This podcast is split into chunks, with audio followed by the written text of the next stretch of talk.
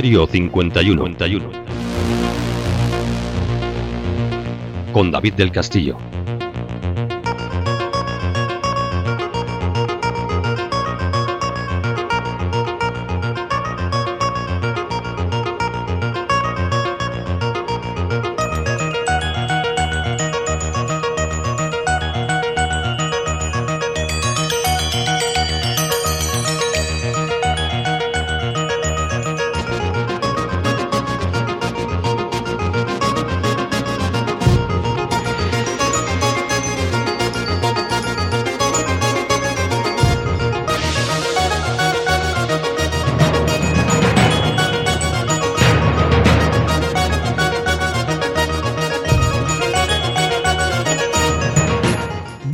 Buenas tardes y muy buenas noches. Bienvenidos una semana más aquí a Misterio 51, vuestro programa del misterio.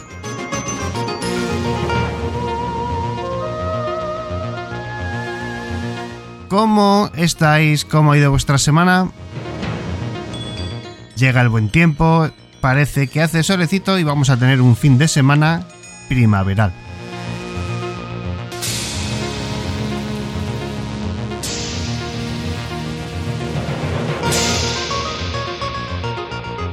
Nosotros, como siempre, venimos a haceros compañía durante un par de horas con un contenido que espero que esta semana todavía os guste un poco más.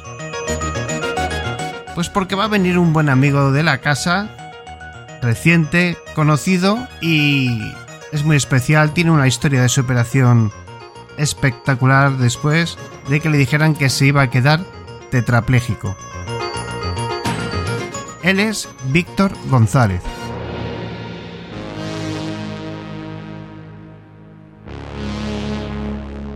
Va a ser una historia entretenidísima que también podréis ver en YouTube la semana que viene.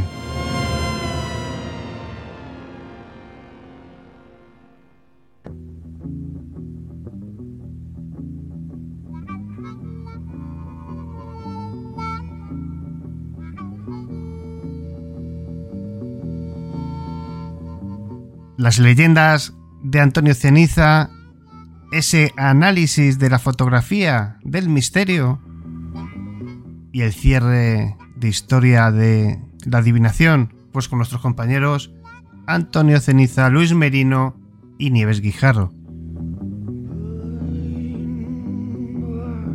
Seguimos con otro nuevo capítulo de la historia con Antonio Garrido, de su canal, pero esa es otra historia la historia, nunca mejor dicho, de Roma.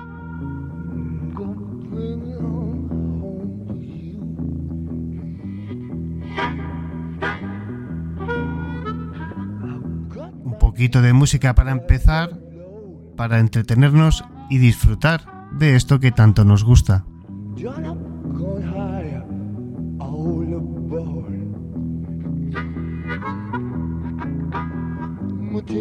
Porque es muy importante empezar bien, con alegría, con ritmo, con sentimiento y un poquito de Led Zeppelin, ¿por qué no? Ya que va a hacer solecito, ya que vamos a tener un fin de semana bueno, habrá que aprovecharlo, sentirse bien, alegre, salir a la calle, dar un paseo que os del aire, sentiros un poquito alegres. Vámonos de viaje con Misterio 51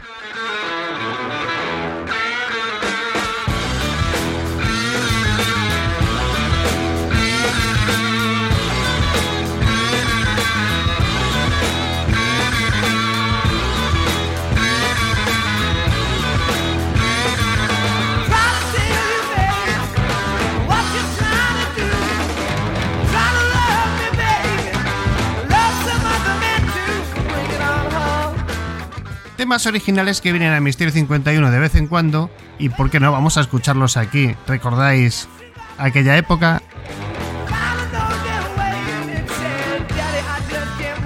Unos años donde se hacía música de una calidad espectacular.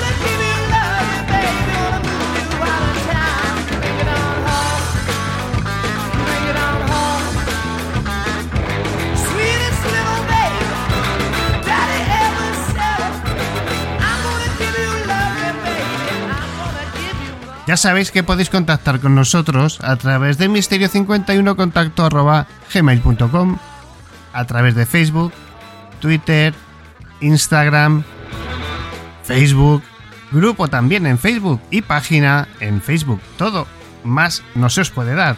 Ya sabéis, preguntas, dudas, temas, sugerencias, lo que queráis a misterio51 contacto gmail.com y recordar pasar por el canal de YouTube.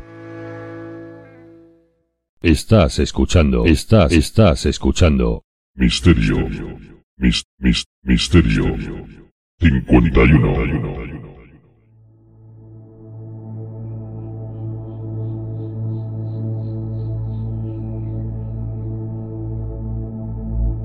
Con David del Castillo.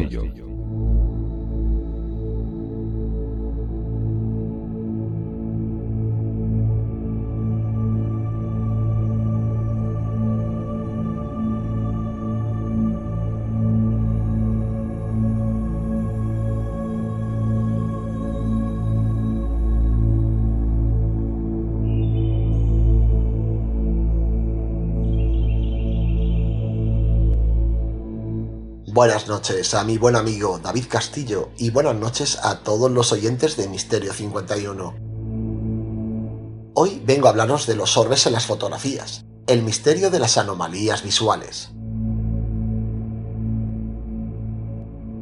Capturar la realidad mediante fotografías es algo tan habitual que no solemos valorar como se debe tan singular hecho.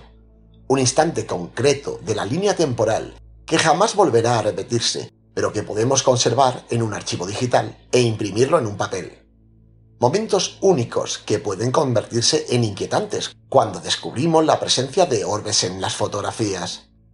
En el término utilizado para designar a las anomalías visuales que pueden encontrarse tanto en fotografías como en vídeos, lo habitual es que tengan forma esférica y sean luminosas.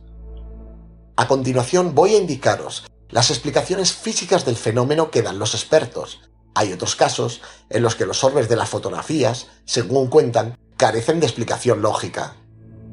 Son aquellos en los que el movimiento de las esferas luminosas es contrario al de las corrientes de aire. Aparecen y desaparecen ante la cámara, o bien giran y se disparan a velocidades increíbles. Para algunos investigadores, se tratan de fenómenos paranormales. Estas anomalías visuales son en realidad el desenfoque de partículas de polvo en suspensión o de la condensación del agua en la lente de la cámara. El aspecto circular se debe a la difracción y a la forma del objetivo. Es más habitual el fenómeno en las cámaras digitales compactas, pues tienen el flash más cerca del ojo de la cámara. No obstante, cualquier tipo de cámara puede sufrir esta anomalía.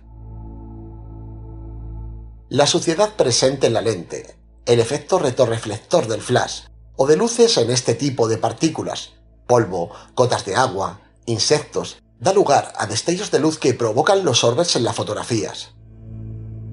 ¿Cuáles son las características de las fotos con orbes? En primer lugar, son realizadas con cámaras digitales compactas. En segundo lugar, son tomadas en entornos oscuros.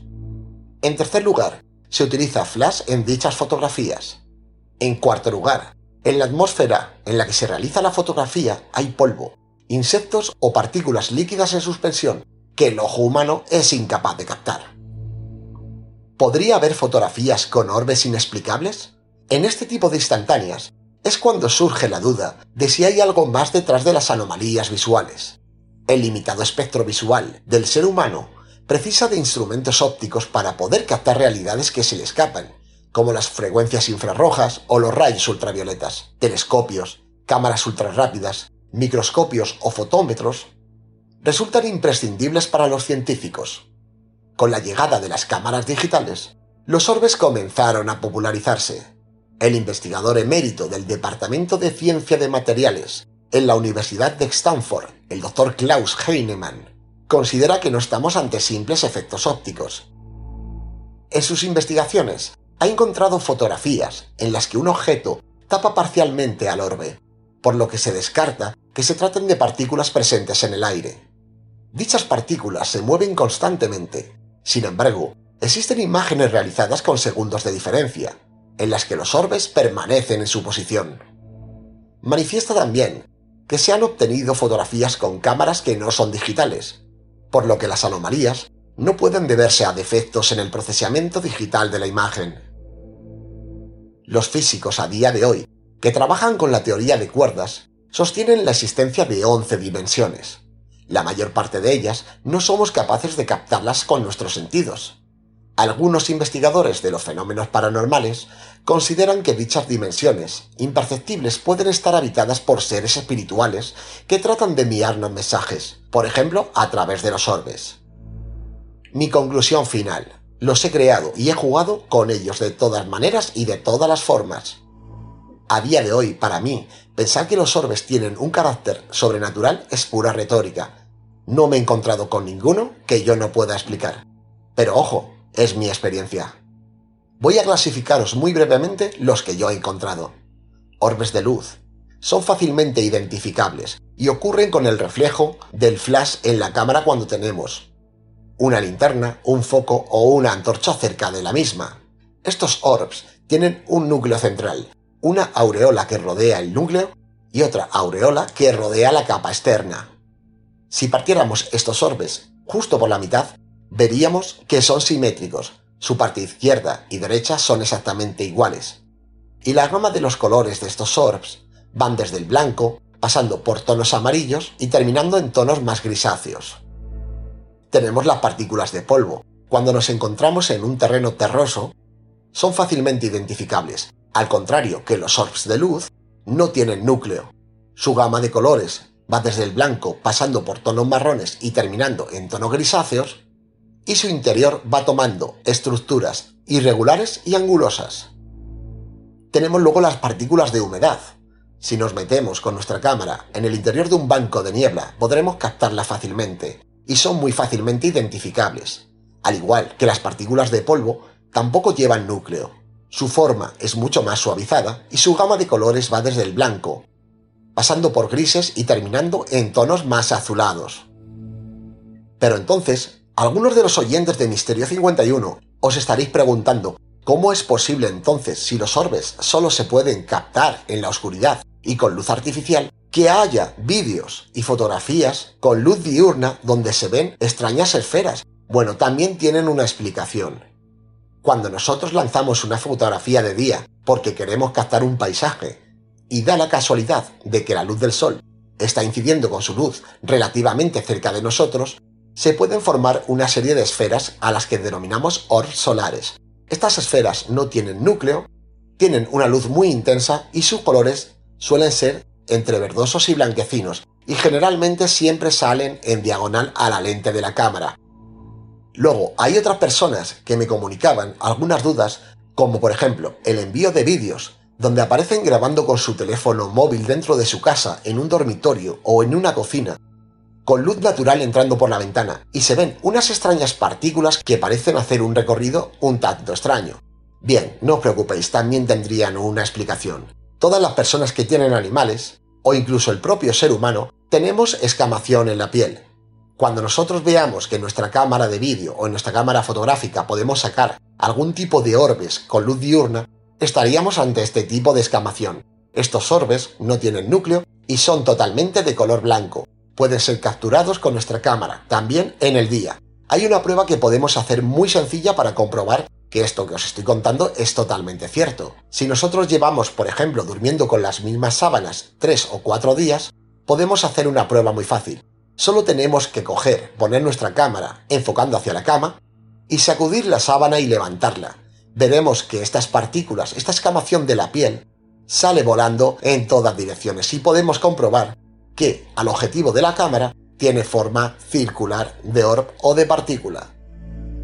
Yo he jugado mucho con ellos, incluso los he creado de manera artificial. Podemos crear orbs desde una vela hasta un foco, una linterna, e incluso jugando con ellos con las propias farolas de la calle.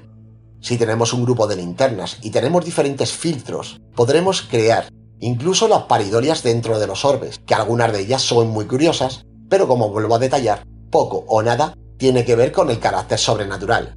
Sin embargo, incluso con esta explicación científica, hay muchas personas que siguen y continúan defendiendo la capacidad de los orbes en un estado sobrenatural para comunicarse con los seres humanos. Dicen que han podido comprobar que a través de ciertas preguntas los orbes pueden llegar a responder de manera inteligente. A día de hoy yo no puedo llegar y negar la existencia de lo sobrenatural en los orbes, pero bien, como analista fotográfico y como persona que se dedica a la fotografía, no me he encontrado con lo sobrenatural absolutamente en ninguno de ellos, ni siquiera en nuestras experimentaciones de campo. Al final, la última decisión la tenéis los oyentes.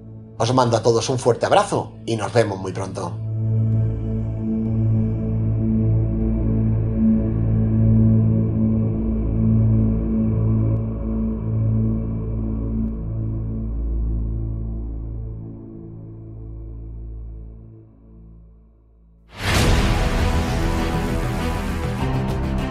En Misterio 51 Radio encontrarás una gran variedad de temas muy interesantes.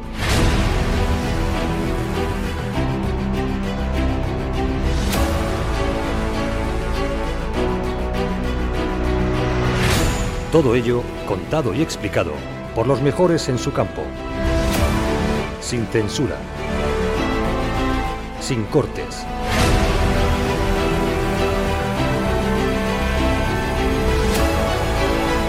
Podcast de divulgación donde todos pueden opinar y participar. Un programa donde ofrecemos toda la información gracias a nuestros colaboradores. Gracias a sus conocimientos. A la forma de contarlo.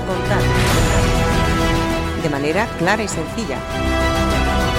En Misterio 51 no solo queremos que disfrutes con lo que escuchas, También queremos que aprendas, que aprendas.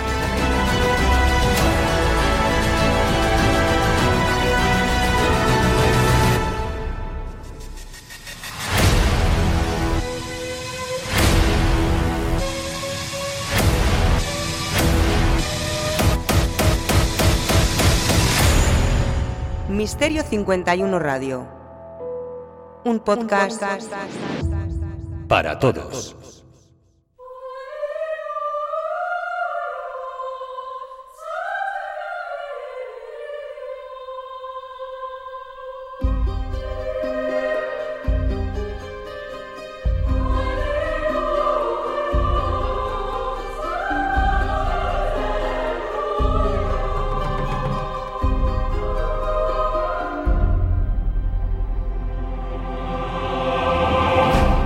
Muchísimas gracias Luis Merino, como siempre, fenomenal. Nos vemos la semana que viene. Ahora continuamos programa y lo vamos a hacer con una estupenda y maravillosa leyenda de nuestro compañero y experto en leyendas, Antonio Ceniza.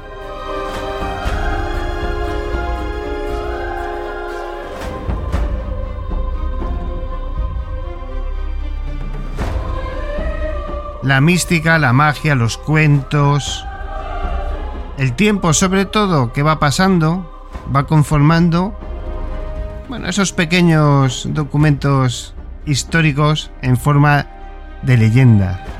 Unas leyendas que a veces nos enseñan cosas, otras veces nos enseñan y nos advierten, y algunas son un puro reflejo de la realidad.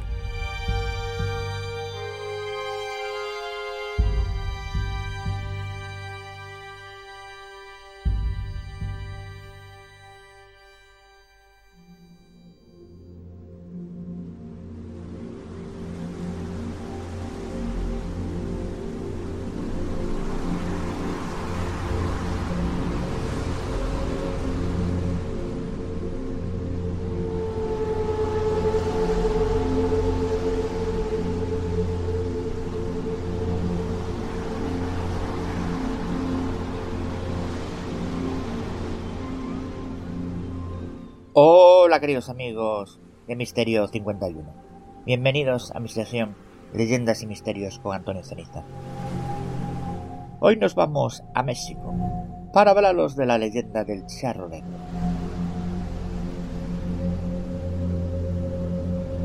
Un hombre alto, de aspecto elegante, de impecable traje negro, compuesto por una chaqueta corta, una camisa, un pantalón ajustado y un sombrero de ala ancha, deambula a la profundidad de la noche en los solitarios tramos que unen los pequeños pueblos del México rural, sobre el lomo de un caballo enorme y de color azabache. Quienes han tenido trato con él lo presienten como el diablo. No ignora a los hombres a los que les ofrece amables conversaciones, pero su clara preferencia son las mujeres, a las que seduce con su mirada elocuente y palabras cálidas. Nada malo puede decirse del charro negro si el viajero se limita a permitir su compañía hacia su lugar de residencia. Si se acerca al amanecer, se despedirá cortésmente y se marchará con paso lento, al igual que si el sendero que recorre lleva a las cercanías de una iglesia. Ay, amiguitos, pero et aquí que si por el contrario la mujer ceda sus ofertas de aligerar el viaje y aceptar montar el caballo, esa acción será el principio del fin. Una vez sobre el animal, la infortunada descubre que es imposible bajarse. Es entonces cuando el charro negro vuelve a su montura y se aleja con rumbo desconocido, sin hacer caso de los ruegos o de los gritos de su víctima, a la que no se le vuelve a ver jamás. En algunos estados de la República Mexicana, la gente cuenta que en las noches de luna llena, por los caminos rurales o poblaciones alejadas, se aparece un jinete flaco y de cara cadavérica, que montado en un lustroso caballo negro, ofrece una bolsa llena de dinero, pero por temor nadie la ha querido aceptar. Allá por el año 1966, el señor Abundio Rosas regresaba a su casa situada en las afueras del puerto de Veracruz. Aunque había luna, ésta se escondía entre las copas de los árboles, por lo que reinaba cierta oscuridad, que causaba gran impresión por las formas fantasmagóricas que se formaban con las sombras de la luna. De pronto, don Abundio sintió que alguien lo seguía, pero no quiso, no se quiso voltear, sino que se apresuró más el paso, empuñando el machete que siempre lo acompañaba. Sin embargo, cada vez que sentía más cerca a ese alguien que lo seguía, de repente un sudor frío se apoderó de él, sintió que se desmayaba, pero pese al miedo decidió enfrentarse a lo que fuera. Volteó el rostro y con asombro vio una diabólica escena. Era un gran caballo negro de pelo brillante y lustroso, pero con ojos espeluznantes que parecían lanzar fuego. Lo montaba un hombre alto y flaco, con un sombrero negro. No tenía ojos, nariz ni boca. En suma, era algo espantoso, por lo que don Abundio no pudo moverse ni hablar. Temblaba de terror, y más cuando el siniestro charro sacó una mano que se veía roja y con larguísimas uñas, tomó una bolsa de su caballo y la extendió ofreciéndosela al aterrado hombre, quien vio cómo la bolsa se abrió y mostró su interior lleno de dinero. Pero don Abundio no quiso aceptarla. El jinete se la volvió a ofrecer y tampoco le hizo caso. Entonces el charro negro se volvió con su caballo, sin pronunciar palabra, y se alejó. Pero Abundio nunca escuchó el galopar del caballo, cosa que lo atemorizó más. Pronto se sobrepuso y continuó su camino rumbo a su casa. Al llegar estaba tan asustado que no pudo cenar. Contó lo sucedido a su esposa, la cual también se aterrorizó. Como es de suponerse, esa noche ambos no pudieron dormir, por lo que al día siguiente Abundio se levantó temprano y acudió al lugar donde se le había aparecido el misterioso charro. Buscó con cuidado, pero no halló nada que pudiera tomarse como indicio de su existencia. Por la noche don Abundio tuvo la necesidad de volver a pasar por el lugar, temeroso de encontrarse con el charro, pero ya no se le apreció esa noche ni ninguna más. No hubo más apariciones. Pasó el tiempo y Abundio ya casi ni se acordaba del encuentro con aquel misterioso charro negro. Pero una noche ya muy cerca de su casa, se topó de nuevo con el aparecido, quien con voz cavernosa le dijo que tomara la bolsa con el dinero. Como el hombre no la aceptó por temor a que fuera cosa del diablo, el charro le dijo con voz aún más cavernosa Me volverás a ver muy pronto. Don Abundio, medio muerto de miedo, sin volver la cabeza, echó a correr y no paró hasta llegar hasta su casa. Su mujer salió espantada y le gritó Abundio, mira, el charro se está asomando por la ventana. Anda, sal y orínate en cruz afuera de la puerta. Dicen que así no puede pasar el maligno. Abundio, tembloroso, salió de su casa y se orinó en cruz fuera de la puerta. En cuanto terminó de rociar el piso, el caballo relinchó de forma macabra y jinete y animal, a todo galope, se perdieron en la oscuridad de la noche. Desde entonces ni Abundio ni su mujer han vuelto a ver al charro negro. Pero muchas otras personas de la región han contado la misma historia y aseguran que también lo han visto. El charro negro es una de las leyendas más famosas de México. Una historia con muchas versiones y origen dudoso. Según se cuenta en Bernal, un poblado de Querétaro, vivió un adinerado hacendado. Este hombre era un amante de la charrería, pero en su vida privada había cometido todo tipo de atrocidades para hacerse con su enorme fortuna. Por esta razón, al morir, el hombre vaga por los alrededores del pueblo. Además, se sabe que en una ocasión un sacerdote le hizo frente. El charro negro aceptó la confesión, pero sus pecados son tan grandes que la absolución no fue suficiente. Por ello su alma sigue vagando todas las noches. Bueno, y aquí, queridos amigos de Mister 51, hago un pequeño inciso, porque claro, estamos hablando del charro, de la charrería. Bueno, ¿y qué coño es eso? El charro en México es un jinete, alguien que practica la charrería, que es considerada como el deporte o uno de los deportes nacionales de este país. Y básicamente es un conjunto de destrezas y habilidades ecuestres y vaqueras propias pues de eso, del charro mexicano. Bien, pues dicho esto, continuamos. En otros estados del sur de México se dice que el charro negro es un espíritu inofensivo. Cuando una persona camina por las noches de un poblado a otro en busca de un doctor, corre riesgo de encontrarlo. Si esto sucede, la persona sentirá que se le enchina el cuero y a su costado verá al charro montado en su caballo. En este caso el hombre debe seguir caminando y no desviar su camino ni hacerle caso a la mera conversación del jinete, pues corre el riesgo de aceptar una bolsa de dinero y a cambio morir, aunque otros dicen que solo ocuparán su lugar y serán un alma en pena. Aquí, si os fijáis, vemos una similitud con la Santa Compañía gallega. Lo que pasa es que la Santa Compañía es eso, una compañía, es decir, una compañía, no un jinete solitario.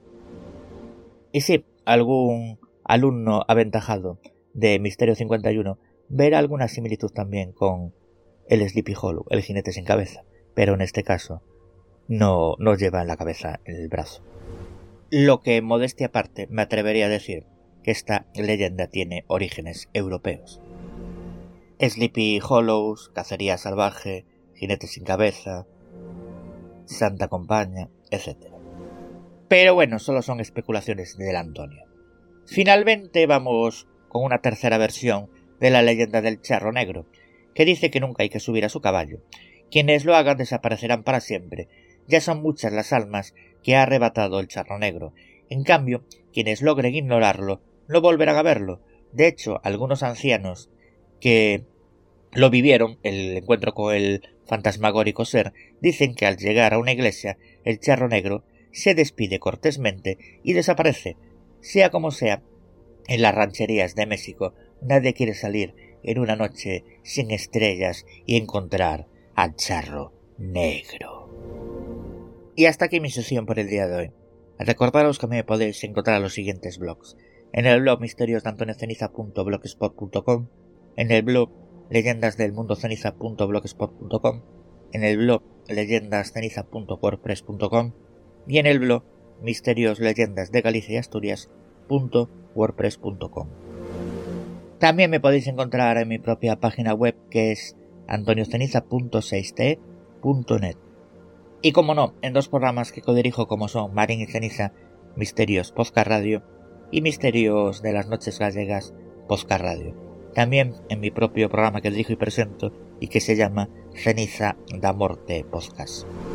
Un fuerte abrazo al director y presentador David Castillo y al resto de mis compañeros y compañeras. Y como no, a ustedes, queridos amigos y oyentes de Misterio 51. Y nosotros nos escuchamos en el próximo programa.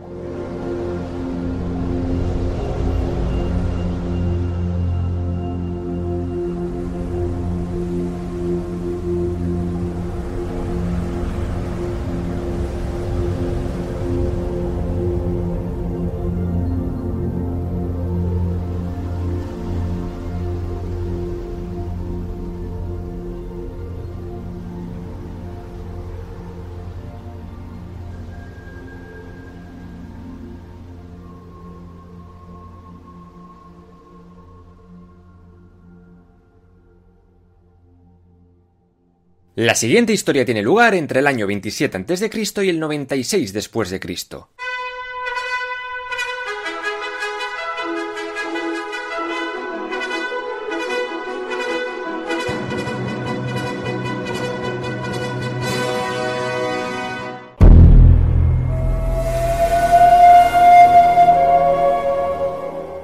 La República Romana se había extinguido y ahora el máximo dirigente de Roma era un joven emperador llamado Cayo Julio César Octaviano. El tipo ya desde el comienzo se puso a reformar todo el aparato político del Estado. Las magistraturas y los comicios siguieron existiendo, pero perdieron casi todo su poder. El Senado también vio reducidas sus competencias y sus miembros, que pasaron a ser 600. Los senadores tenían potestad en algunos temas administrativos, legislativos y sobre todo judiciales. Que cada uno haga lo que le dé la joya a la gana. Con Augusto hay dos tipos de provincias. Las senatoriales están bajo control directo del Senado y gobernadas por un procónsul o propretor, mientras que las imperiales están bajo control directo del emperador y controladas por un legado, en el caso de Judea un procurador ecuestre y Egipto por un prefecto. El emperador creó también el Concilium Principis, un consejo formado por sus amiguetes para que le asesoraran, aunque también podían asistir algunos senadores elegidos. Entre los soldados veteranos Augusto se puso una guardia pretoriana de mil hombres para que le protegiese. Este cuerpo ya existía desde antes, desde los tiempos de los escipiones a modo de escolta. El jefe de estos pretorianos sería el prefecto del pretorio, que iría ganando importancia hasta convertirse en una especie de viceemperador.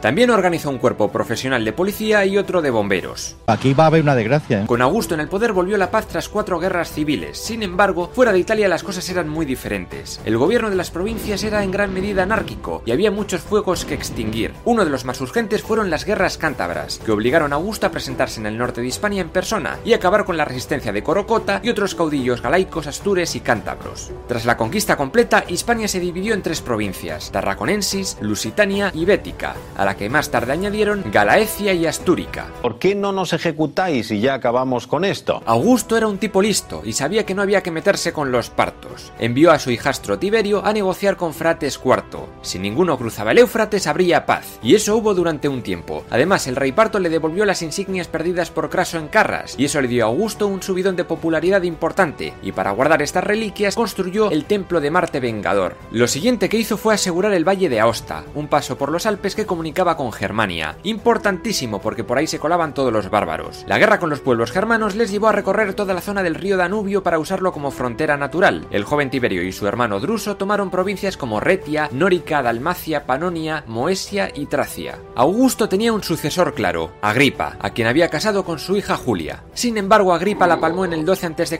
y Druso y Tiberio tenían todas las papeletas para ser los nuevos emperadores. El problema fue que Druso, durante una expedición que llegó hasta el río Elba, acabó muriendo al caerse de su caballo. Entonces parece que Tiberio tuvo que divorciarse de su mujer, Bepsania Agripina, hija de Agripa, y casarse con Julia. A la primera la amaba, a la segunda lo odiaba con toda su alma, pues parece que era muy pendona. ¡No seas rencoroso! El emperador embelleció la ciudad de Roma con muchísimas construcciones, como el Foro de Augusto, donde estaba el ya nombrado Templo de Marte, su mausoleo o el Teatro de Marcelo, dedicado a su difunto sobrino. Por esta época se crearon algunas termas, unos baños públicos y también las ínsulas, que eran básicamente bloques de viviendas. La población había crecido tanto que era muy necesario construir muchas casas en la ciudad. Luego también había barrios chungos como Suburra o el Esquilino, mientras que el Palatino era el barrio de la gente rica y donde se construían los grandes palacios imperiales. De hecho, la palabra palacio viene de palatino. Oye, documento interesante. Por el 6 a.C., Tiberio dijo que no podía más, mandó a la mierda a Julia y se fue de retiro a Rodas. Entonces Augusto nombró sucesores a los hijos de Julia con Agripa, Cayo y Lucio César. Sin embargo, los dos murieron pocos años después en extrañas circunstancias y Agripa póstumo fue desheredado por gilipollas, y el emperador tuvo que convencer a Tiberio de que volviese. Sí, ahora, ahora.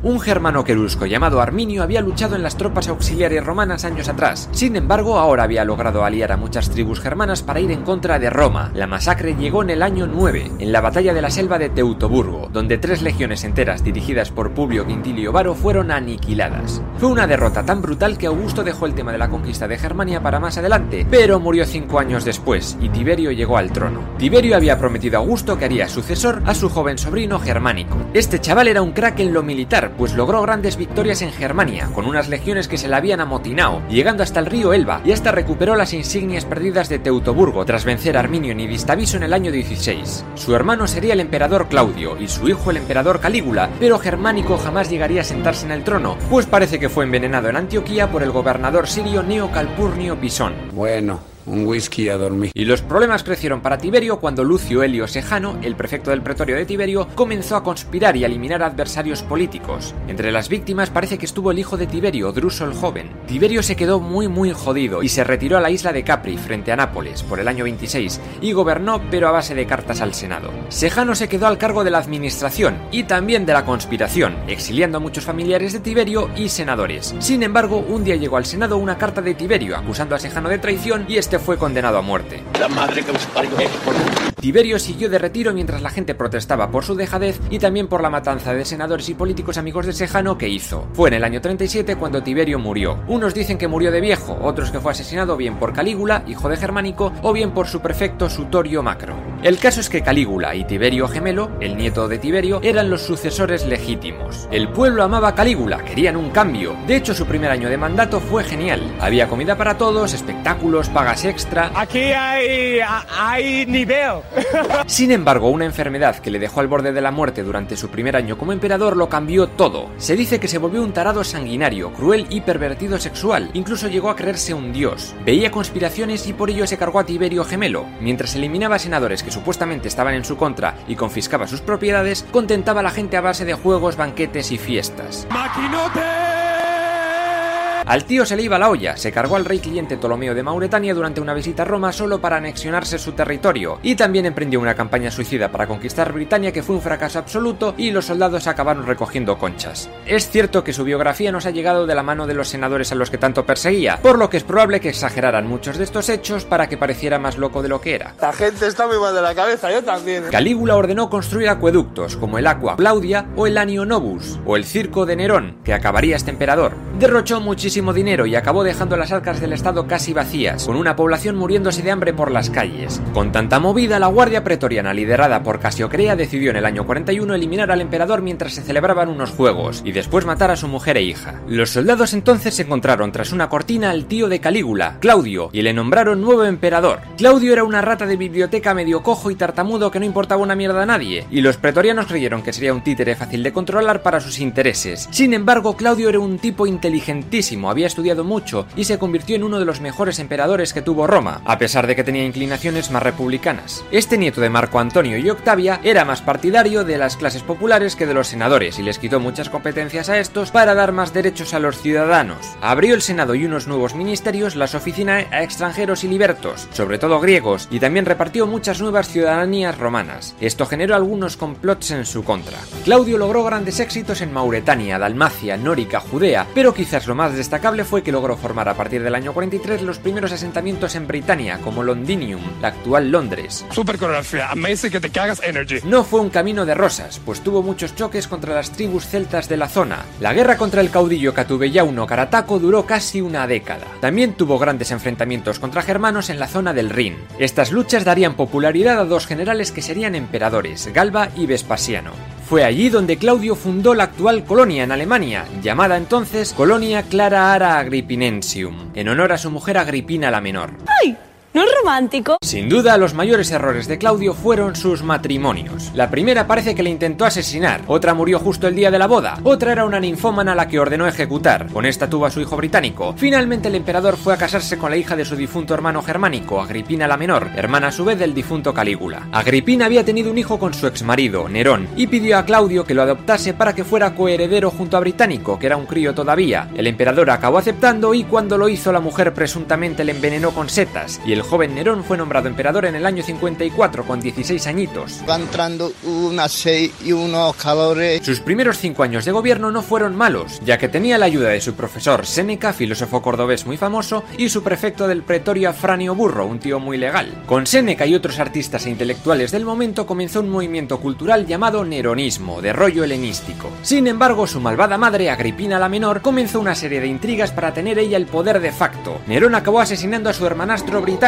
para que no le hiciera sombra y se casó con su hermana, Claudia Octavia, y tras esto exilió a su madre, que murió poco después. ¿Esto te parece una película de Jico? En el año 60, una reina guerrera y cena, Boudica o Boadicea, se rebeló contra los romanos asentados en Britania. En ese año, la reina y los suyos quemaron muchas ciudades, como Camulodunum, actual Colchester, o Londinium, donde mataron todo lo que tuviera ojos. Pam, pam, ahí. Sin embargo, no pudieron contra el ejército romano en la batalla de Watling Street, que acabó con más de 80.000 celtas muertos. Muchos de esta tribu tuvieron que huir al frío norte, incluida esta reina. Esa zona llamada Caledonia, la actual Escocia, estaba dominada por otra tribu celta, la de los Pictos. Son gente muy peligrosa. En el año 62, Nerón logró una paz duradera con Partia, pero justo ese año Burro murió y Séneca acabó exiliado acusado de malversación. El nuevo prefecto fue Tigelino, que al igual que su madre le metió ideas muy malas en la cabeza. El Senado cada vez pasaba más de las reformas de Nerón y no se las aprobaban, y entonces al emperador se le empezó a ir la cabeza, mientras asesinaba a los senadores que peor le caían para el pueblo pan y circo. A Nerón le encantaban los juegos, y hasta creó unos propios llamados Neronia. Y es que el emperador se creía un puto dios en la tierra, o al menos eso es lo que cuentan en su biografía. Lo ha puesto hasta las trancas. En el año 64 un gran incendio asoló Roma, arrasando tres barrios enteros que estaban hechos de madera. Muchos le acusaron de haberlo causado él para reformar estos barrios y parece que también el emperador quería construirse un palacio, la Domus Aurea, una enorme obra arquitectónica inspirada en los estilos de Oriente. Sin embargo, ante estas acusaciones, Nerón decidió echar la culpa a los cristianos, cuyo barrio hecho de piedra no se vio tan afectado. Así comenzó una sangrienta persecución contra ellos. De hecho, durante esos años fue crucificado boca abajo el apóstol San Pedro en Roma, por orden del mismísimo Nerón.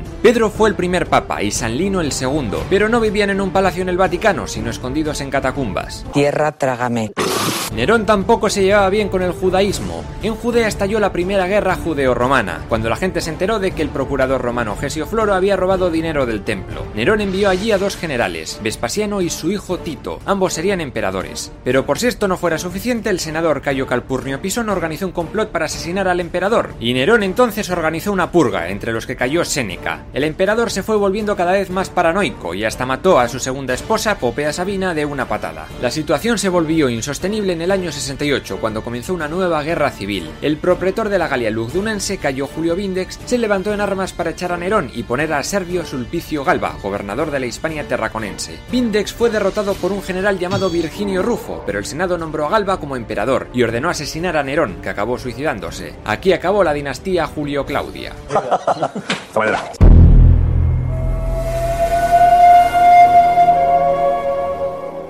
Entre junio del 68 y diciembre del 69, Roma tuvo cuatro emperadores diferentes. El Senado nombró emperador a Galba, pero este comenzó a ejecutar a Peña y a subir los impuestos y la asesinaron en el foro tras siete meses de gobierno. El ambicioso ex marido de Popea Sabina, Marco Salvio Otón, gobernador de Lusitania, también quería el trono y lo logró tras la muerte de Galba. Al mismo tiempo, las legiones de Germania proclamaron a su gobernador, Aulo Vitelio, como emperador y también marcharon hacia Roma. Tras la batalla de Bedriacum, Otón acabó suicidándose y Vitelio se alzó como emperador. El tipo llegó al poder de Roma y comenzó a derrochar todo el dinero en banquetes y en matar a gente que se llamaba como él incluso. ¿Tú crees que esto es normal? Mientras tanto, las legiones de Judea, Siria y Egipto aclamaron a Tito Flavio Vespasiano como emperador. Dejó a su hijo Tito dando espadazos a los judíos y él fue a Roma para echar a Vitelio y hacerse emperador. Y también para rescatar a su hijo menor Domiciano, que Vitelio lo tenía como rehén. Tras la segunda batalla de Bedriacum, las tropas de Vespasiano, lideradas por Licinio Muciano, entraron en Italia y pocos días después Vitelio fue llevado al foro y su cabeza acabó rodando. ¿Qué hemos aprendido de todo esto? Pues que ahora para gobernar no hace falta ni ganarte al Senado, ni al pueblo, ni hacer corsus honorum. Con un ejército potente ya puedes ser emperador. Con Vespasiano acabó la guerra civil y llegó la dinastía Flavia al poder de Roma. Una dinastía no emparentada con Eneas ni con la diosa Venus, sino una provincial itálica que alcanzó la fama gracias a la banca.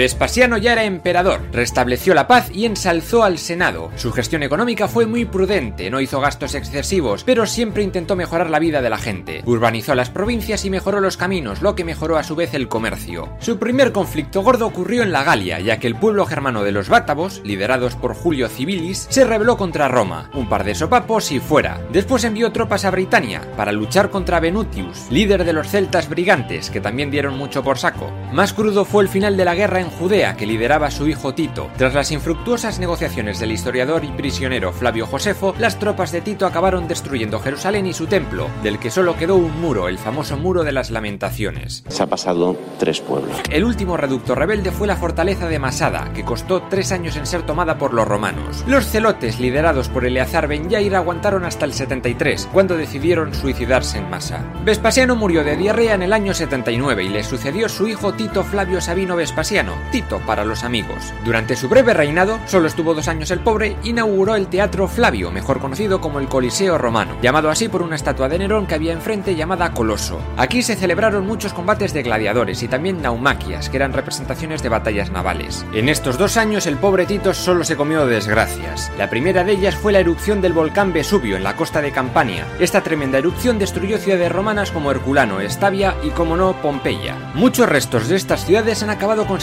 bastante bien en bolsas de aire bajo el magma sólido, incluso quedaron los huecos donde antes había personas. En la erupción murió el escritor y científico Plinio el Viejo, y uno de los testigos fue su sobrino Plinio el Joven. Luego hubo una epidemia de peste en Roma y un nuevo incendio. Tito fue un emperador muy hospitalario con las víctimas, pero una enfermedad se lo llevó y entonces en el año 81 llegó su hermano pequeño al poder, Tito Flavio Domiciano. Según los historiadores de la época, este chaval parece que estaba muy flipado, se crea un dios y creó un régimen autocrático de terror que se dedicó a perseguir a senadores, filósofos judíos y cristianos a partes iguales. Pero parece que también hizo cosas buenas, como simplificar la burocracia para hacerla más eficiente o combatir la corrupción de las instituciones. Restauró muchas obras de arte y también construyó nuevos edificios. Acabó el arco de Tito, se hizo un templo, el templo de Vespasiano, y un palacio, el Palacio Flavio en el Palatino. Y hasta instauró nuevos juegos, los Capitolinos, donde había carreras de carros y un concurso de música. Aunque aumentó el número de legiones a 30, Domiciano no tenía ningún interés en meterse en guerras para expandir el imperio, pero se vio envuelto en movidas chungas cuando tribus del norte de Britania y Caledonia no paraban de acosar a los romanos. El gobernador de la zona, Julio Agrícola, obtuvo grandes victorias sobre ellos. También a lo largo del Rin, Domiciano construyó la Limes Germanicus, una red defensiva para evitar asaltos de catos y otros pueblos germanos. No van a pasar hijos de puta. Por otro lado, los dacios comenzaron a atravesar el río Danubio entre el 86 y el 89 para causar el caos. El conflicto acabó con Domiciano y el rey dacio de Cébalo pactando que a cambio de mucha pasta al año les dejarían en paz. Esto acabaría siendo contraproducente años después. Finalmente, en el año 89 llegó la rebelión de Lucio Antonio Saturnino, el legado de Germania Superior, que no duró mucho, pero volvió a Domiciano aún más paranoico. Sería en el año 96 cuando una conspiración palaciega acabaría con la vida de este dictador. El Senado puso entonces como emperador a Marco Cocello Nerva, un reputado senador que murió al de dos años. Tras él sería elegido emperador Trajano y con él llegaba al poder la dinastía de los Antoninos, con la que Roma alcanzaría su mayor gloria. El objetivo de este canal es resumir toda la historia de la humanidad de principio a fin. Si te gusta no dudes en suscribirte, si te gusta mucho no dejes de compartir los episodios en redes sociales y si directamente te flipa puedes apoyar el canal en Patreon donde tendrás acceso a material exclusivo y sorteos varios. Que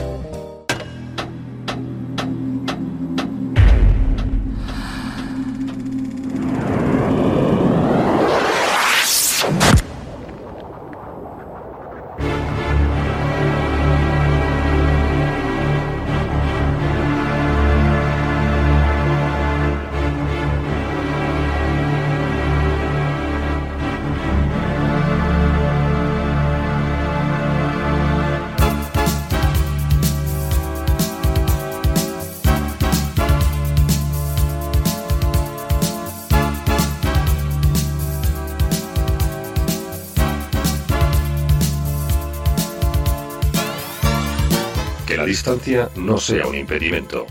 También estamos en radioecuador.org y radiosuruguay.com.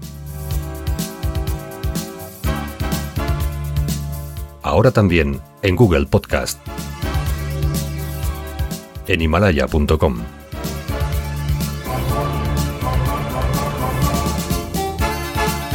En Player FM. En Listen Notes. En podcastespaña.es. En podcastaddict.com. Sí, lo has escuchado bien. También estamos en podby.fm.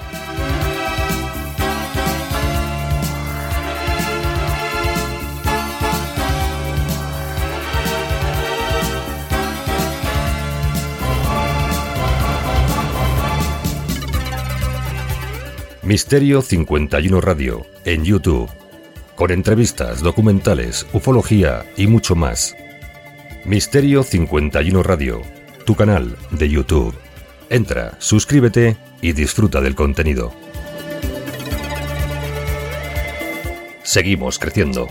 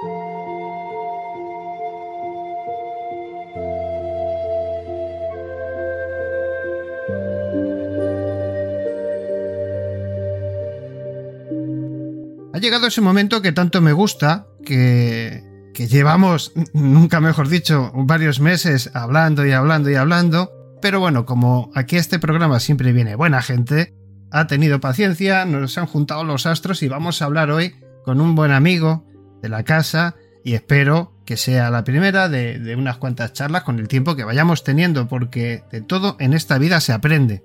Vamos a hablar con Víctor González, pero antes de hablar con él, vamos a leer un poquito su biografía que está en su web, ¿vale? vicgonzalez.com. Vic lleva haciendo snowboard más de 25 años dedicando su vida a este deporte en prácticamente todas sus facetas. Fundador y propietario de una escuela de snowboard en Vaqueira Beret, Pura Vida School, donde realiza temporadas de invierno desde el año 2000. El 22 de febrero de 2015 sufre un accidente practicando snowboard en alta montaña que le produce la fractura de las vértebras C5 y C6 con una lesión centro medular grave con un 30% de invasión medular. Después de una operación donde se le coloca una artrodesis vertebral, el pronóstico era, amigos míos, tetraplegia. Después de 12 meses ingresa en el hospital, una estricta rehabilitación que continúa realizando, un gran entorno familiar y unos amigos que estuvieron en todo momento dándole fuerza y energía, pudo realizar su sueño de volver a ponerse encima de una tabla, logrando representar a España y lograr varios podiums en campeonatos de Copa del Mundo. En estos tiempos ha conseguido la octava posición en el Mundial de Lillehammer, o como se quiera decir, y se prepara para sus segundos Juegos Paralímpicos 2022, que evidentemente estamos en 2023, ahora no lo contará, esto ya habrá sucedido, ya que representó a España en los Juegos Paralímpicos de Invierno en Corea 2018. Vic piensa que su rehabilitación no es un caso heroico ni milagroso, sino una lesión médicamente recuperable, y sobre todo, amigos míos, una actitud positiva frente al problema. Víctor está comprometido con la causa de las lesiones medulares y se esfuerza en ayudar y hacer llegar su historia y mensaje de superación, que es para lo que estamos hoy aquí. Lo hace para que sirva de catalizador para encontrar el camino que lleva al verdadero límite de lo físicamente posible. Recordar que hemos estado haciendo aquí en Misterio 51 un ciclo de los 8000, donde la vida se la juega uno de una manera brutal. Y hoy tenemos, bueno, pues un experto en montaña, Víctor González. Buenas tardes, noches, amigo mío, ¿cómo estás? Hola, buenas noches, ¿qué tal? ¿Cómo estás? Encantado de estar aquí contigo. Por fin ya. Por fin, por fin.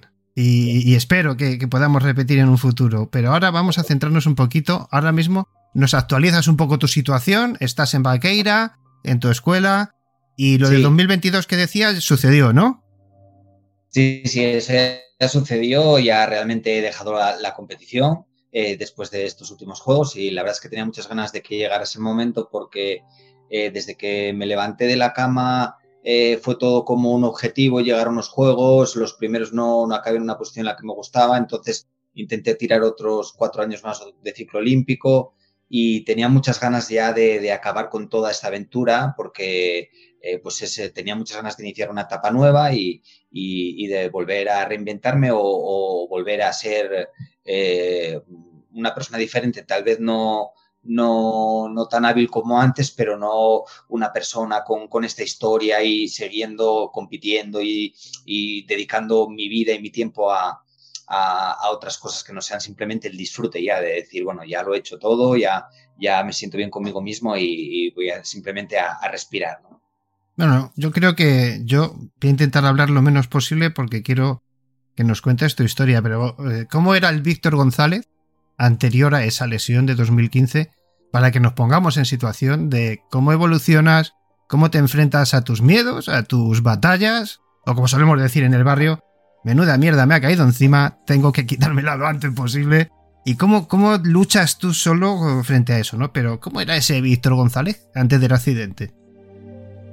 Eh, pues la verdad es que eh, yo era una persona que, que, las circunstancias ya desde pequeño a mí siempre me, me desplazaron eh, a hacer deporte, siempre me, me, gustó mucho hacer deporte, lo vi en casa desde pequeño, eh, realmente todo esto me llevó por circunstancias a, dedicarme al snowboard, a, a ser eh, profesor de snowboard y hacer todo lo posible para pasar temporadas de invierno en la montaña, lo que quiere decir pues tener a lo mejor en sus comienzos de temporadas de verano esporádicas de trabajos esporádicos para poder aguantar la temporada de invierno. Y llegó un momento en el que fundé mi propia escuela de snowboard aquí en Baqueira. la verdad es que era un, tipo muy feliz que, había decidido vivir de, lo que le gustaba y le habían salido bien las cosas. Eh, y yo seguí formándome para, poder eh, de alguna manera expandir más mi escuela y para poder centrarme yo en dar clases fuera de pista eh, en la montaña, en, un medio más montañero más que en una estación de esquí. Y en uno de estos cursos de formación de avalanchas, pues sufrí un accidente y, ya te digo, de, quedé, esa, fue un accidente con un pronóstico de tetraplegia en el que me rompí pues las vértebras del cuello con una invasión medular. estuve eh, viviendo un año en un hospital y luego siguiendo rehabilitación. La verdad es que al principio no podía mover nada de cuello para abajo. Eh, poco a poco, con esfuerzo, con ayuda de todo el mundo y, con la firme convicción de que volvería a hacer eh, snowboard otra vez, independientemente de que me, el pronóstico fuera, fuera diferente, pues, pues fui avanzando, fui avanzando, cometiendo errores, aprendiendo de los errores, avanzando, avanzando, hasta que conseguí ponerme encima de una tabla de snowboard otra vez y luego pues eh, para eh, decidir eh, seguir al límite con mi rehabilitación, pues decidí intentar competir para poder conseguir entrar en el equipo nacional de snowboard paralímpico y, y, poder sacar los puntos suficientes como para, como para ir a, a unas Paralimpiadas, que es lo que me había, un objetivo que me había marcado en la cama bastante importante y que en un principio parecía bastante, bastante complicado. Vamos a hacer un impasse porque eh, si alguien que esté en tu situación similar, parecida, o cualquier problema, la verdad es que no tiene que ser una lesión física para que uno, como bien sabes por Ana, eh, eh, tenga un problema y no sea capaz ni de salir de casa o de, o de luchar con sus demonios, sean estos los que sean, se produce ese accidente. Tú ya estás en el hospital y te dice el médico, esto, Víctor, es lo que hay que suele pasar muchas veces. Luego viene la superación y viene todo, ¿no? Pero en esos momentos, entre la familia, ¿cómo se asimila eso? Decir, oye, es que, es que probablemente no vuelvas a ponerte de pie en tu vida. ¿Cómo se asimila eso? Eh, sí. Bueno, la verdad es que eh, va por fases, como todo, ¿no? Eh, los primeros días estás en shock. Y no solo yo, sino que además con toda la gente con la que he coincidido, eh, no, solo en estas respuestas te estoy hablando de mi experiencia eh, personal, sino de la experiencia que también he convivido con compañeros que, con los que he compartido habitación y, que los he visto también pasar por lo mismo. Al principio estás un poco en shock, al principio no te lo crees, e incluso yo creo que, que nos drogan bastante bien al principio y como que, o sea, llegas a gastar bromas de la situación al principio, principio no, al principio, principio estás como un poco totalmente en shock, no hablas, solo lloras. Luego ya entras como en un poco de, de, bromas con, con, los que estás por ahí y luego de realmente es cuando, cuando te das cuenta de la realidad y, y, cuando se te está haciendo todo, todo muy duro y todo, todo muy lento, porque el proceso de rehabilitación en este tipo de casos es muy, muy, muy, muy lento y hay que tener mucha paciencia hasta, hasta imagínate, si al principio cuando empiezas a rehabilitar, no empiezas a rehabilitar muscularmente, empiezas a rehabilitar mentalmente. O sea, tú primero, como no puedes mover absolutamente nada de tu cuerpo, lo único que tienes que empezar a trabajar es la cabeza. Yo dije, hostia, a ver, ¿por dónde empezamos a trabajar? Yo no puedo mover ni un dedo, digo, a trabajar la cabeza para eh, saber dónde estoy, saber lo que quiero, saber cuáles son mis objetivos, empezar a tranquilizarme y luego empezar a hacer eh, trabajos de visualización, como que, por ejemplo, estás moviendo un brazo, estás moviendo un dedo o, te ponían unos auriculares en las orejas y te imaginabas que tú con la melodía estabas tocando el piano, eh, aunque, aunque no fuera así y esos movimientos que tú tenías en la mente no se materializaran, pero imagínate si es lento que empiezas con esto, ¿no? Y a lo mejor eh, un mes y medio después estás con una goma del pelo que te ponen en, en los dedos de la mano intentando mover los dedos de la mano, o sea, eh, es todo muy, muy lento, ¿sabes? Entonces, eh, hasta que ya te ponen, por así decir, que a lo mejor es algo que yo tenía visualizado, yo tenía muchas ganas de bajar a, la rehabilitación, a, intentar que, que, me pusieran en, en, en, la típica bicicleta que te mueve los pies y todo eso, pues, joder, a mí me montaron en esa bici a lo mejor cuatro meses después del accidente y es una bici que te va moviendo eh, las piernas, ¿no?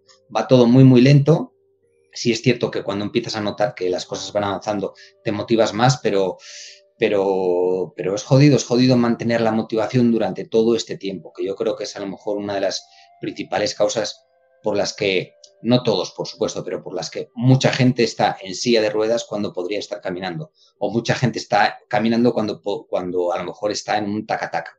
Eh, sí es cierto que mantener toda esa exigencia durante tanto tiempo es, es duro, yo lo entiendo. Em, te iba a preguntar en dos partes. Un, tema es el psicológico y el otro es el familiar, porque aquí no solo sufre el paciente. Aquí hay madres, hay padres, no sé, no te conozco todavía bien, no sé si están vivos o no, pero bueno, quiero decir, hay padres, hay familias, hay hermanos, primos, amigos íntimos de toda la vida. Esa gente sufre. Cuando tienes un paciente de este tipo, sufre y sufre mucho.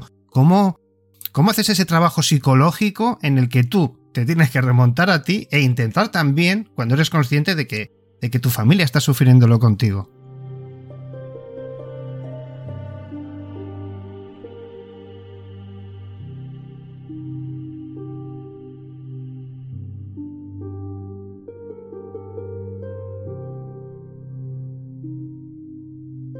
Bueno, mira, eh, una de las cosas que es común a, a toda la gente que tiene accidentes serios y además es que eh, yo una de las cosas que utilizaba para motivarme también era em, eh, ver vídeos de, personas, eh, de deportistas que habían tenido accidentes parecidos al mío y que habían retomado su vida. Bueno, ya sabes cómo son los americanos, pues que les hacen un documental, ellos según van haciendo la rehabilitación van subiendo vídeos y esto y seguían pues a, deportistas de, pues de skate, de surf, de, de bici y todo esto, ¿no? Incluso cuando ves los vídeos de los accidentes y tal, una de las primeras cosas que dicen es perdón.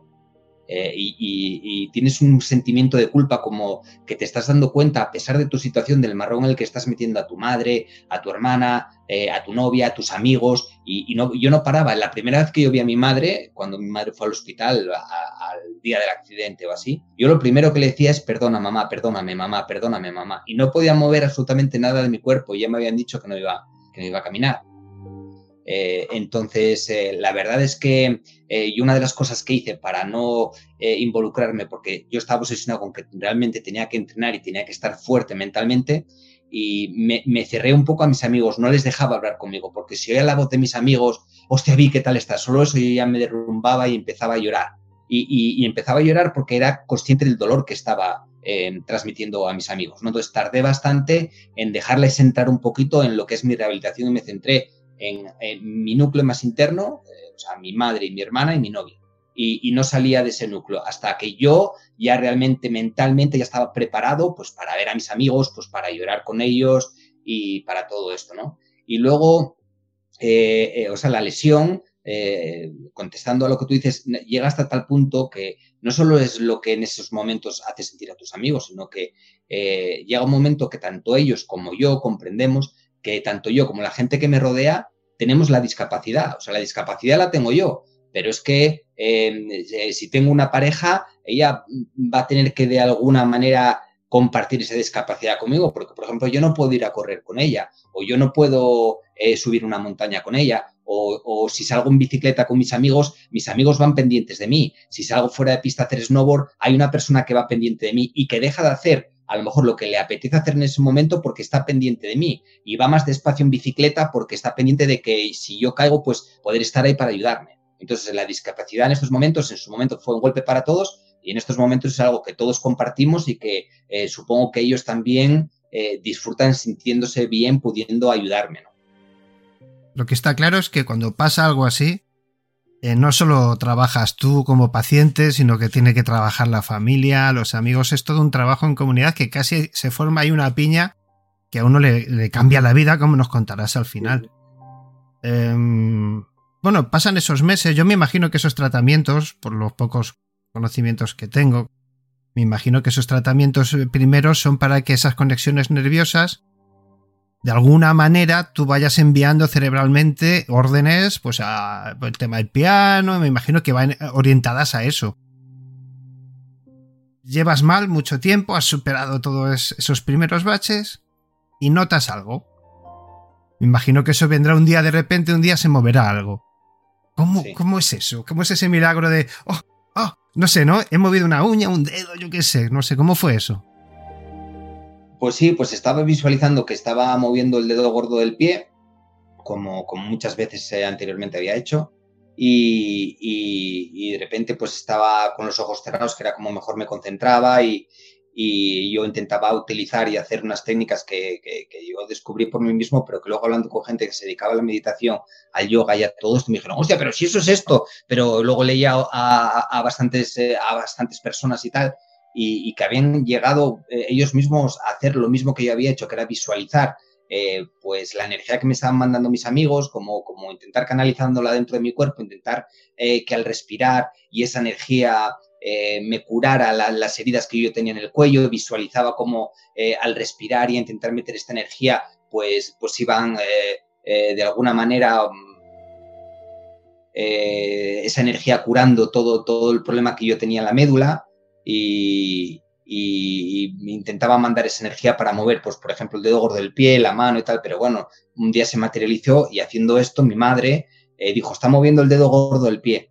Y la verdad es que abrí los ojos, vi que realmente lo estaba moviendo, lo volví a intentar, lo volví a mover y, y, y eso fue para mí muy, muy importante, a pesar de que cuando llegaron los médicos dijeron que, bueno, que eso era un espasmo, que, que no tenía que eso no era significativo, que podía mover eh, incluso una pierna entera y no, no, volver a caminar. O sea que, pero bueno, yo lo vi como, como, como un punto de partida, como, eh, y también lo vi como, como una realización de un trabajo que llevaba haciendo durante tiempo, que a mí me, me, me sirvió para, para, darme cuenta que estaba haciendo lo correcto. Y, y, y también eh, te podré decir que, es bastante común mover el, dedo gordo del pie, porque le ha pasado a gente a la que sigo y le ha pasado a gente que después del accidente, muchísima gente, todas las semanas, ¿eh? se pone gente en contacto conmigo. Gente, o bien la novia, o bien la familia, o bien el propio afectado, eh, o bien gente que tiene problemas de lesiones medular, todas las semanas, es que además de todas partes del mundo, es exagerado, de, de habla hispana, ¿eh? Pero la verdad es que, bueno, supongo que cuando tienes un accidente, miras en internet, pues debe salir mi nombre en, en algún, en algún sitio y entonces pues tengo comunicación con ellos y le intento dar consejos y le intento ayudar en, en, esos primeros momentos, ¿no? Y muchos de ellos me dicen, hostia, hoy he podido mover el dedo gordo del pie como tú y tal, y veo que, que, que se está haciendo un movimiento de mover el dedo gordo del pie. Oye, pues eh, ahí tenemos el título para el próximo programa, el movimiento. la verdad es que está muy sí, bien. Sí, sí. En todas las películas, de hecho, esa es la parte que se ve, que es el pequeño movimiento del dedo gordo del pie. No sé por qué será, debe ser que es muy común. Entonces tienes sí, dos sí, fases sí. en esa recuperación, porque claro, viene otra vez el médico y te da un poco de bajón, como diciendo, es un espasmo, no vas a andar. Hay una segunda fase en la que hay, hay, un salto evolutivo grande o es muy lento. O sea, de repente dices, no, no, es que ahora he movido esto, es que ahora he movido lo otro. Eh, eh, bueno, ¿a qué te refieres? ¿A, a la opinión de los médicos? Claro, en el a... momento que te dice el médico, eh, no, es un espasmo, tal, eh, como incidiendo en que no te vengas muy arriba porque estás como estás, yo me imagino que ahí otra vez un poquito la moral eh, se resiente, pero tú sigues trabajando y de repente vienen las mejoras sustanciales, algo que digas, esto ya no es un espasmo. Aquí sí, este es el camino. Eh, pues mira, eh, te diré que yo fui muy cabezón, bueno, siempre fui muy cabezón y, y yo tiraba para adelante independientemente de lo, de lo que me dijeran los médicos a pesar de que lógicamente al principio ya te digo que al principio y te hablo de los primeros días fue muy, muy, muy duro y yo pensé incluso en la eutanasia y, y, en cosas así, pero una vez que yo ya me decidí a ello, yo aunque el médico me dijera que no, como me dijeron no durante absolutamente eh, toda la rehabilitación, cuando incluso ya me había puesto de pie y conseguía caminar, veían una locura que pudiera hacer snowboard o que pudiera caminar más de un kilómetro, o sea, yo realmente eh, absolutamente durante toda la rehabilitación. O sea, yo me acuerdo incluso después de, de al mes de, que ya te licenciaran totalmente del hospital y no tuvieras ni que ir a hacer rehabilitación aunque durmieras en casa. Yo me acuerdo que de repente me venía un fisio a hacer la jornada del día, estaba conmigo ese día y hablaba conmigo y me decía, bueno, ¿y qué? ¿Tú, eh, tú hasta, hasta qué? ¿Tú qué crees que vas a poder hacer? Y yo les decía, no, no, yo voy a ir a unos juegos, yo voy a hacer snowboard. Y, o sea, es que, es que se les veía en la cara. O sea, yo a veces decía, hostia, qué poco profesionales, ¿no? Porque poco estás disimulando, ¿no? Podrías, yo qué sé. Eh, Miénteme un poco. Oye, lo vas a conseguir. Claro. Que, joder, que, que, no me conoces de nada, ¿sabes? O sea, ¿qué, qué más te da mentirme, aunque sea, ¿sabes? De, demasiado no, no, hiperrealistas, ¿no? Sí, sí. Y, pasa muy a menudo, ¿eh? pasa muy a menudo, es una de las cosas que, o sea, yo conozco, mi caso no, no es extraño, o sea, el caso de que de una persona a la que le digan no vas a caminar y que consiga caminar, o el caso de que le digan a una persona con ese brazo no vas a poder jugar al tenis y acabe jugando al tenis, o sea, es muy, muy, muy común, muchísimo más de lo que la gente cree. Hombre, pero yo creo, eh, aquí hemos hablado en varias ocasiones, no sé si sigues Cuarto Milenio, eh, con el doctor Miguel Ángel Pertierra, es un buen amigo, y se me estaba ocurriendo según hablabas, más adelante cuando tengas un hueco y cuando lo tenga él, él escribió un libro, que no sé si lo tengo por aquí, em, Milagros Médicos. Y bueno, él tuvo un accidente muy grave en moto que le retiró de la medicina, de la cirugía y de todo. Eh, y está con medicamentos muy fuertes. Y bueno, yo creo que saldría una charla muy bonita. Y él, y él hablaba de, de milagros médicos como curaciones inexplicables. Pero yo creo que aquí juega más parte el tema psicológico. ¿Tú recomendarías a... Yo me imagino que sí, no sé si estoy planteando bien la pregunta, pero sería una buena recomendación trabajar mucho, mucho, mucho el aspecto psicológico, incluso para los propios, como dices, fisios y demás, decir, oye, el tema psicológico ayuda a recuperarse con mucha más fuerza, energía, si somos capaces de, de, coger esa energía que hay alrededor de la propia naturaleza, lo hemos hablado muchas veces. Toda estimulación es buena, ¿no? Imagino. No, no, eh, por supuesto. Eh, o sea, hablando de energía, eh, por supuesto que te digo que sería muy interesante y no solo trabajar a nivel psicológico, sino trabajar a nivel holístico. O sea, de hecho, creo sinceramente que habría muchísimas mejoras si la medicina tradicional de alguna manera se fusionara con, con, la medicina holística, ¿no? Y, y, y, incluso como paciente creo que es tu obligación andar navegando un poquito por estos dos mundos y viendo qué es lo que realmente te va bien y lo que realmente te va mal. Eh, pero vamos, lógicamente en, eh, psicológicamente, imagínate si es importante que también es muy importante la persona que tú eras antes, por supuesto psicológicamente y en otros aspectos, pero la persona que tú eras antes es muy importante porque, primero, eh, tú vas a querer ser la persona que eras antes. Si la persona que eras antes era una persona que simplemente utilizaba sus piernas para bajar al bar de abajo y tomarse una caña, ese va a ser su objetivo. Él está claro que no va a tener una lesión medular, le van a decir no vas a caminar y él no va a pensar, hostia, es que quiero subir 8000, ¿no? Porque nunca lo has querido. O sea, tú vas a querer ir al bar y si tu objetivo es ese, a lo mejor no llegas al bar, a lo mejor llegas al tercero si vives en un quinto, ¿sabes? Pero si la vida anterior que tenías era la de subir 8000 y te dicen que no vas a caminar, a lo mejor consigues correr. Porque tú vas a querer tener la vida de antes. O sea, los hábitos de antes son súper importantes, cosa que, por ejemplo, los médicos no te preguntan. A ti los médicos, cuando te tratan con, un paciente, tú vas a un médico y le dices, me he roto esto, esto, esto. Ese, ese médico aprieta un botón y le sale impreso una cosa que tú tienes que hacer para en concreto esa dolencia. Y a ti no te ha preguntado el médico, bueno, ¿tú qué hacías antes de este accidente? Eh, ¿Qué, mm, eh, sueles meditar, sueles hacer yoga, sueles hacer estiramientos, el deporte es importante para ti, cosas que veo fundamentales a la hora de decirle a una persona cómo, cómo, em, cómo tiene que, actuar frente a esa lesión, ¿no? O sea, eh, lo que eras antes parece que para ellos no es importante, cuando para mí es súper importante. Para mí, el ser antes la persona que era, el ser una persona deportista que estaba acostumbrada al esfuerzo, que estaba eh, acostumbrado a que em, cada vez que intentaba hacer algo y me caía, me levantaba y aprendía de por qué me había caído. Eh, toda esa manera de ver las cosas para mí fue fundamental. Entonces, ¿cómo no va a ser importante trabajar la mente? Súper importante ya venir con ella a trabajar. Hombre, está claro. Yo me imagino, a ver, eh, yo, tampoco nos vamos a llevar a engaño. Esto no es pura estadística. Aquí dependen tantos factores, el psicológico, el mental, eh, la familia, el ambiente, los amigos, todo suma para ir en la buena dirección. Pero, ¿qué le dirías al que pues no se recupera? Porque, porque no se. A ver, es que aquí no se recupera todo el mundo, vamos a decir la verdad. Es más bien al revés. Cuesta mucho. Pero bueno, hay gente que sí sale. O sale a medias, o en un 30%, o en un 60%. En esto quiero incidir, da igual. Lo importante es continuar. ¿Qué le diríamos, eh, Víctor, al que por lo que sea, me da igual, psicológico, mental, familia, no consigue salir, no se recupera o se recupera en un tanto por ciento el que sea. ¿Qué le dirías? Eh, pues lo primero es que eh, no sé si es más duro conseguir, por ejemplo, en mi caso, volver a caminar que no intentarlo y saber toda la vida que no lo has intentado. Yo creo que eso ya es bastante eh, duro de por sí. Yo creo que hay que intentarlo, porque además, si lo intentas, consigas o no consigas ese primer objetivo que tenías, tú vas a mejorar tu calidad de vida, seguro. Seguro. Primero, porque sabes que estás haciendo lo correcto, que es intentarlo, porque sabes que eso va a hacer que las personas de tu entorno eh, también estén mejor y como te decía antes, la discapacidad se comparte con todo este entorno. Y, luego porque no sabes hasta dónde puedes llegar. Eh, si es cierto que es duro, si es cierto que vas a tener que ser eh, tú tu propio médico, aprender un montón, un montón sobre eh, la patología que tú tienes.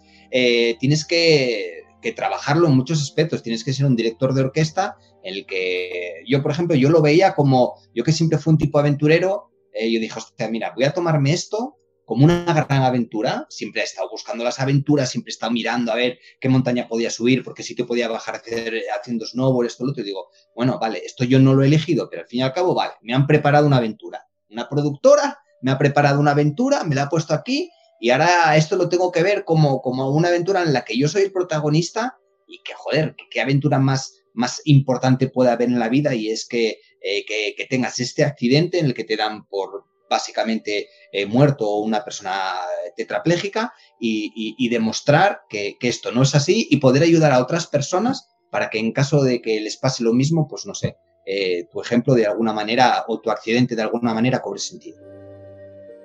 Pues yo creo que no, eh, no lo voy a alargar mucho más, nos quedan justo nueve minutos.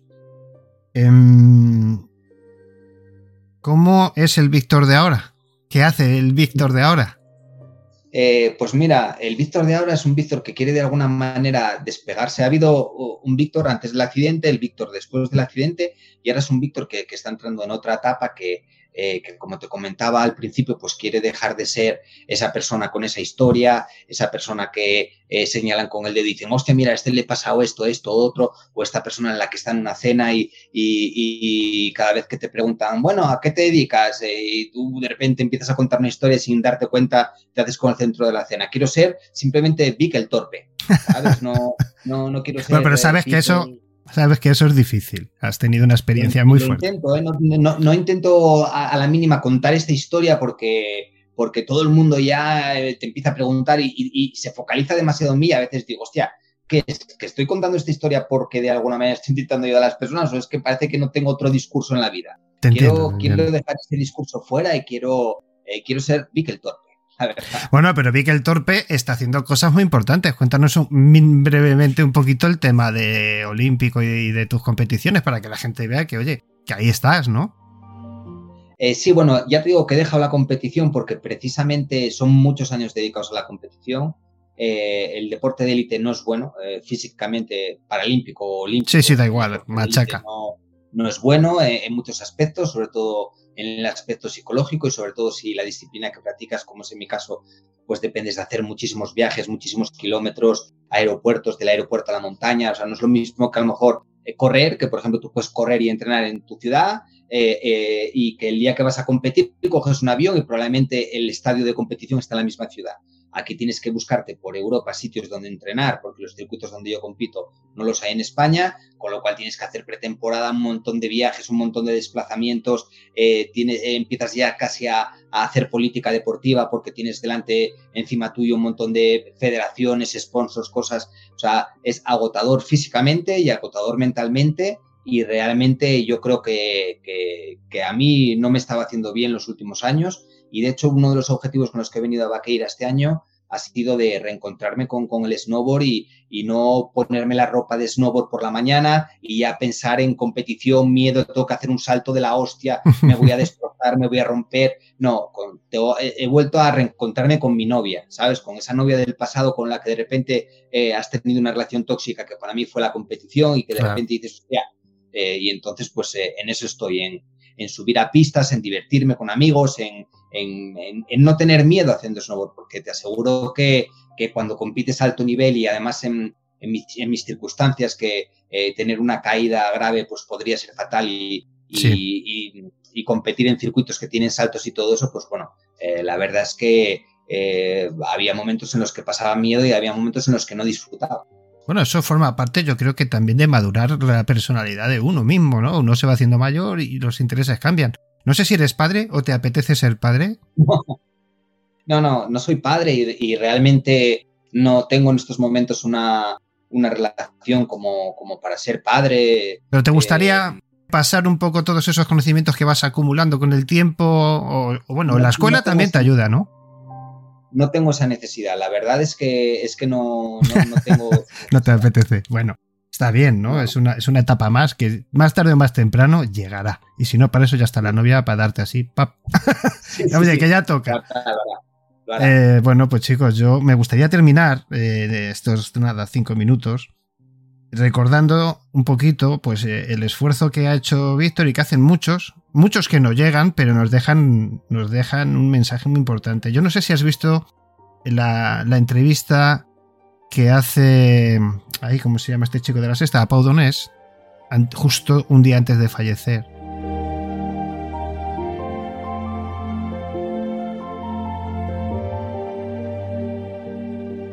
No, no, la pude ver porque precisamente Pau Donés eh, lo conocía personalmente. Ah, lo conocías. Sí, eh, él es de aquí de, de sí, sí, sí, sí, y, y, lo conocía personalmente, incluso tuve el placer eh, inesperado de tocar con él en un escenario porque yo antes tocaba la percusión y aquí hicimos una vez una, una, fiesta benéfica y él vino con la guitarra a tocar y yo daba clases eh, de percusión, entonces me mandó subir con él al, escenario y para mí fue un día emotivo que recordaré siempre y la, la verdad es que lo conocía personalmente, también en Formentera coincidimos y, y, no he podido verlo ni he podido ver muchas imágenes de él en, en los últimos días porque me daba mucha y me daba mucha, mucha pena. yo ya te digo que yo lloré como un enano, ¿eh? Lloras seguro, pero el mensaje que da Pau Donés en la charla que tiene ¿Cómo se llama este que estaba antes en las estas? Y que también además ahora tiene el muchacho una enfermedad que si se ríe mucho se desmaya. Eh, no me acuerdo cómo se llama ahora. Em, pero él deja un mensaje que es espectacular, ¿no? No todo es tan importante, básicamente. Vive y deja vivir, ¿no? Disfruta del aire, de la luz del sol. No sé, es un poquito. Yo recomiendo a la gente, lo que pasa que hombre, es un poco duro, pero bueno, está bien, está bien orientado y yo creo que hay que escucharle, ¿no? Él sabía lo que había, él sabía dónde iba y nos dejó un regalo más allá de la música.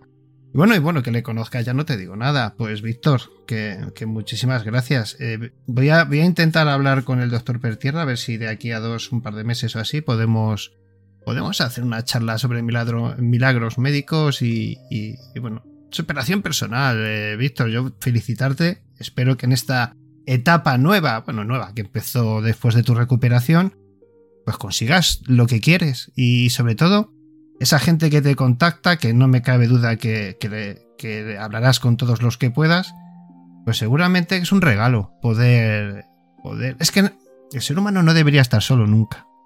Y cuando tienes un problema gordo, poder, aunque no te conozcan, yo creo que me imagino que te sentirás muy feliz el poder hablar con alguien y, darle parte de esa energía tuya para que salga de, de, ese bache. Sí, sí, sin duda. Además, como te comenté antes, es parte de mi rehabilitación. Yo creo que el proceso final de una rehabilitación es ayudar a otros y, compartir tu experiencia para, para dar un sentido a, tu accidente, ¿no? Y yo creo que esto es válido, ¿no? Para, no solo para un accidente. Eh, alcoholismo, drogadicción, eh, anorexia, cualquier, cualquier, cualquier problema que te impida realizar tu vida o pueda terminar con ella, implica de un esfuerzo físico y mental terrible, familiar, ya ni os cuento, no he querido tampoco entrar muy en detalle, pero ya podéis imaginar lo que yo he sido conductor de ambulancias y he ido a por pacientes, digamos, los habituales que se llama, pues una rehabilitación de años, y vas todos los días, lunes, jueves, viernes o tal, ¿sabes?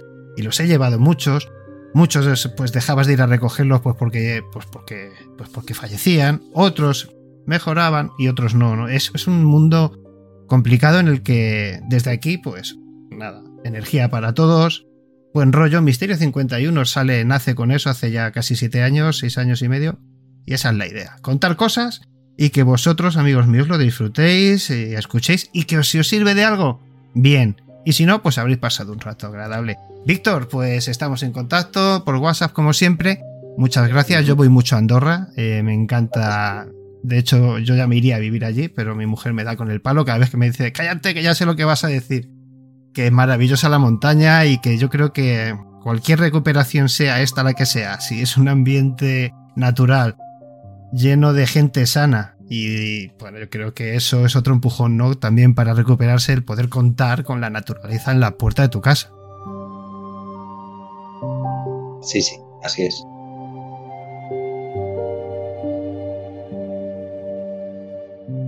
Felicidades, Víctor. Me encanta que sigas tu camino y que tu camino sirva para otros. Un fuerte abrazo y hasta aquí, gente. Misterio 51. Gracias, Víctor.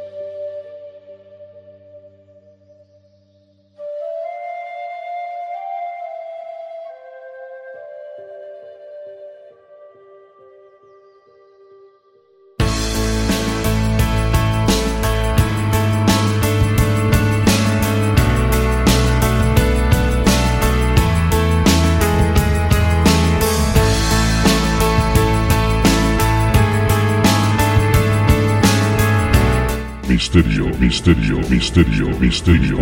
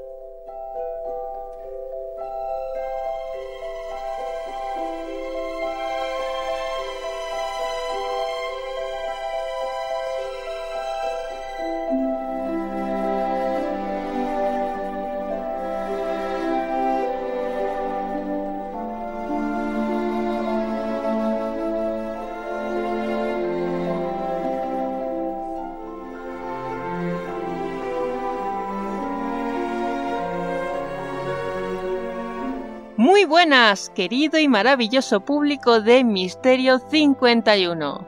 Os habla, como cada semana, Nieves Guijarro Briones, directora de la línea Puño Sucio de Ediciones Bernacci. Aquí estoy, puntual como siempre. No me gusta faltar a mi cita de este especial adivinación o, como lo he titulado, Historia de la Adivinación. Continuamos por este paseo en los pueblos más apasionantes de la historia. Romanos, griegos, celtas y un largo, larguísimo etcétera, lo que nos queda. Como ya os había comentado la semana pasada, nos vamos a ir con un pueblo que no habíamos visto hasta el momento. Se trata del pueblo germano, los famosísimos guerreros del norte. Las maravillosas sagas nórdicas además nos hablan de cosas fantásticas, el combate de Odín, Thor y otros dioses contra eh, las fuerzas del mal hasta que llegue el día del Ragnarok. Han sido muchos, muchísimos los historiadores que nos han aportado bastantes datos sobre el empleo de, bueno, un sistema muy famoso, ¿no? Las runas en los ritos adivinatorios. Así que, si os parece, vamos a hablar de, pues eso, de los pueblos germanos y del uso de runas y, bueno, y otras cosas también muy interesantes, ya lo veréis. No os entretengo más.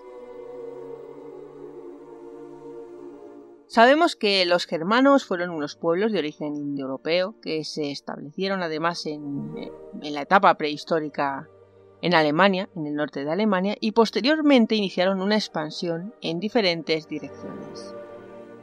Marcharon hacia Occidente y estos nómadas que se dedicaban a la caza y al pillaje se encontraron con otros pueblos, como por ejemplo los mismísimos celtas y los romanos.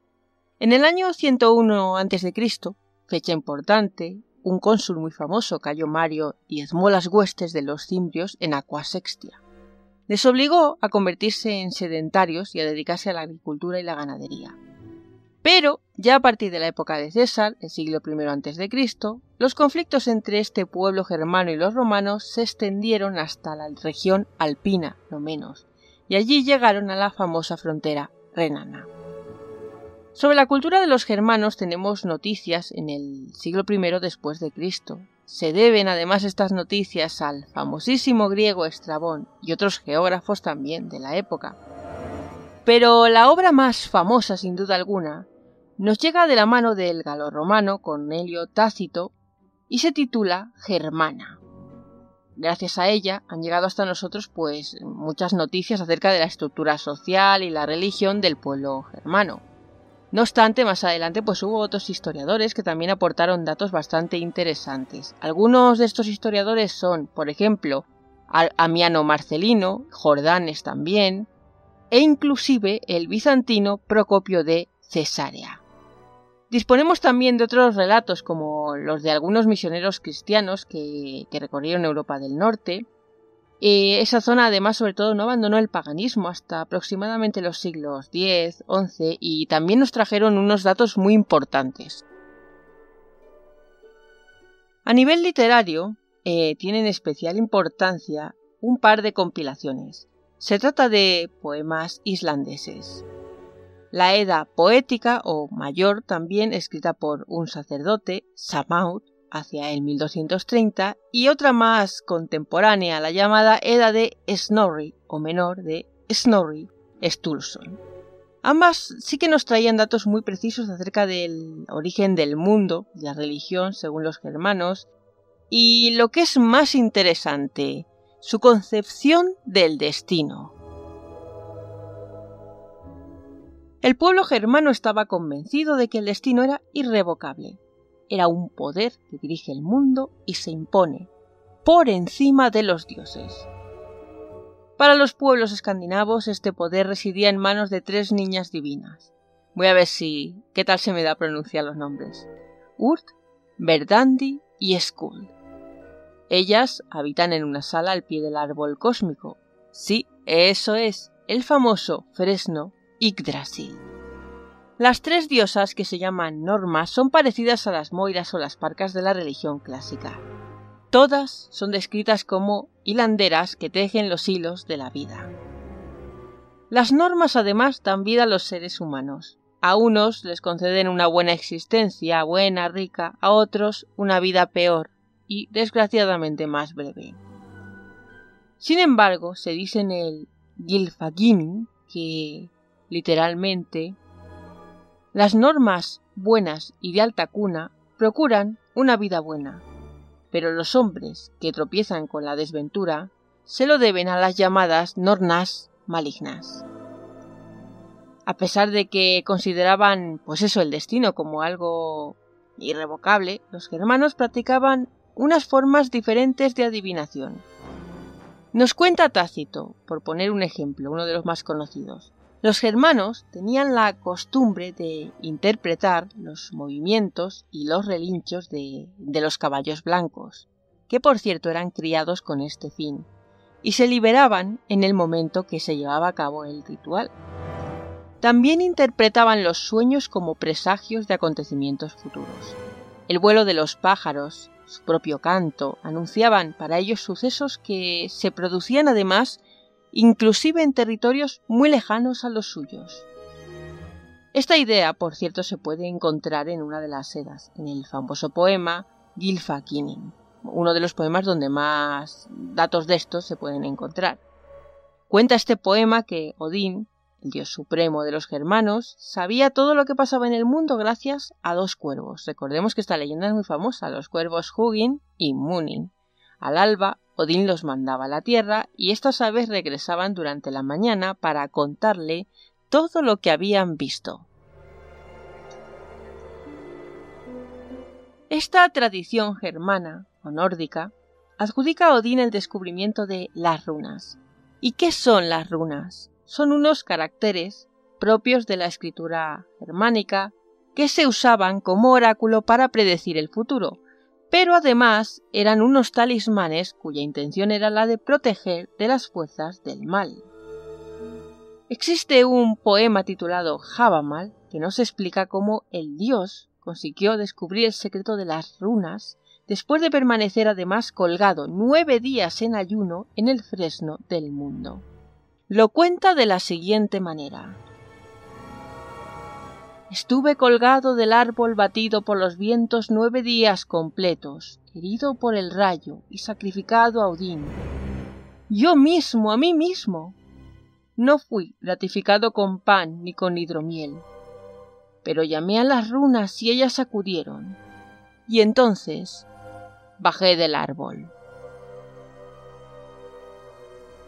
Runa, en antiguo sajón, significa murmullo. En antiguo islandés dicen que el equivalente es runar, que equivale a secreto. Obviamente no son significados para nada opuestos, pero se complementan. De hecho, colgado en el árbol cósmico, Yggdrasil, que acoge los nueve niveles del universo, Odín traduce los secretos de la creación con los símbolos rúnicos, es decir, los traduce al antiguo alfabeto germánico, el otro poema que además creo que ya he mencionado antes, otro poema édico, Inlinga Saga, especifica los poderes que Odín podía ejercitar gracias a las runas, que eran los siguientes. Transformar su propio aspecto, conocer otros mundos bien diferentes, evocar los muertos, profetizar el destino de los hombres, profetizar acontecimientos futuros, ahorrar también desgracias a los seres humanos, transferir algunos de ellos fuerza. Literalmente. Todas estas artes las aprendió por medio de las runas y de los cantos llamados Galdrar.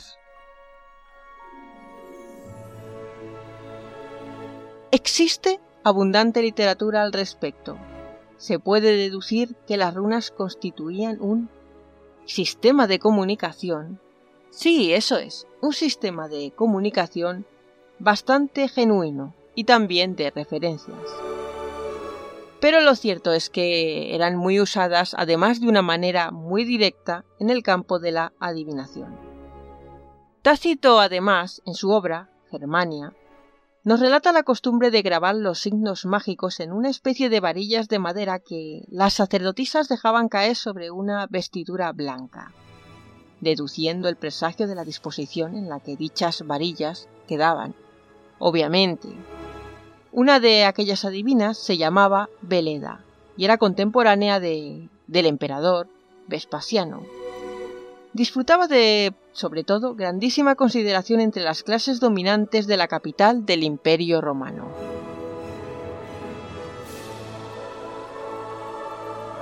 Las famosas sagas nórdicas se refieren de una manera un poco difusa, ¿no? a lo que viene siendo el fin de los tiempos, el famoso Ragnarok, también llamado el juicio de las potencias, porque supuestamente involucrará a la humanidad entera y a los dioses en una batalla gigantesca.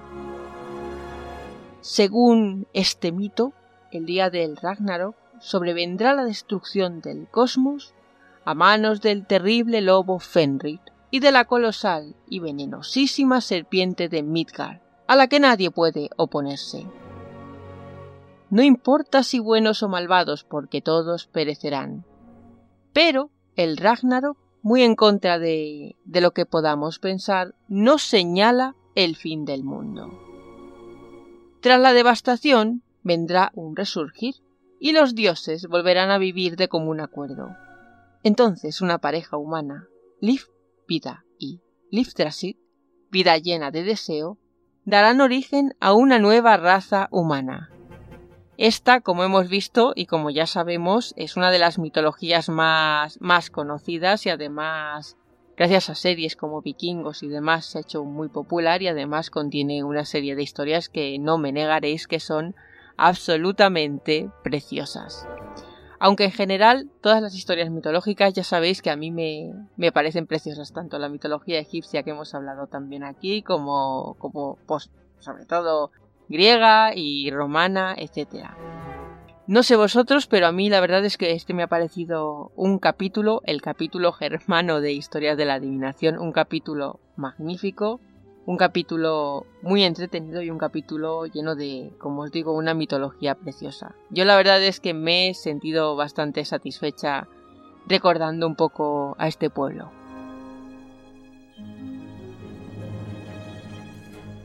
Y bueno, pues así es como voy a poner fin a este capítulo de hoy. La semana que viene, como ya sabéis, voy a estar aquí puntual a mi cita. No me gusta faltar, eso lo tenéis claro. Con un tema bastante diferente, ¿no?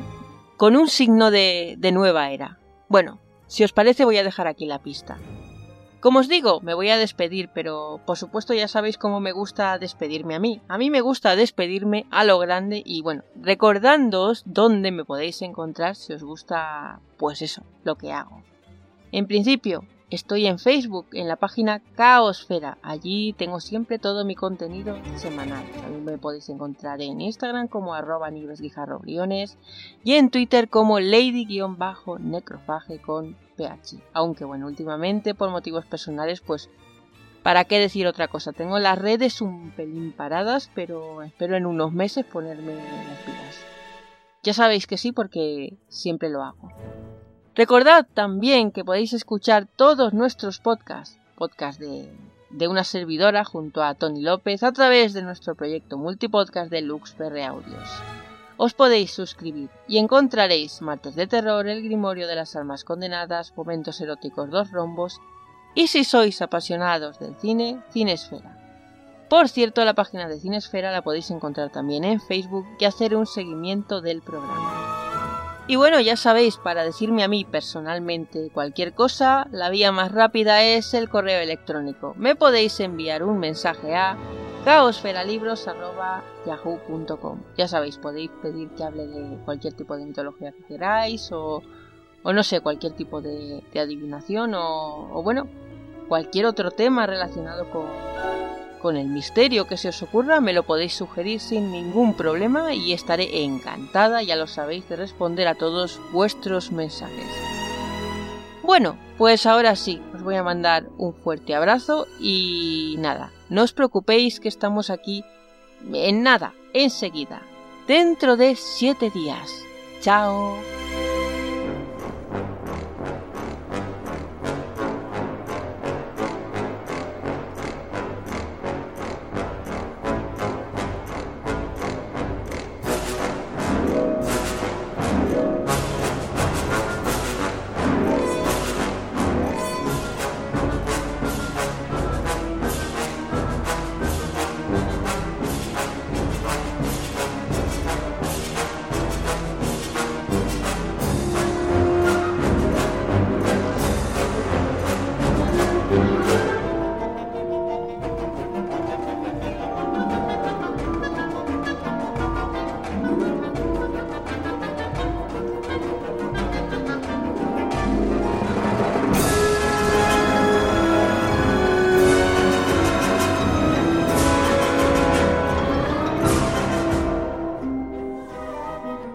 Misterio 51, una semana más, se va.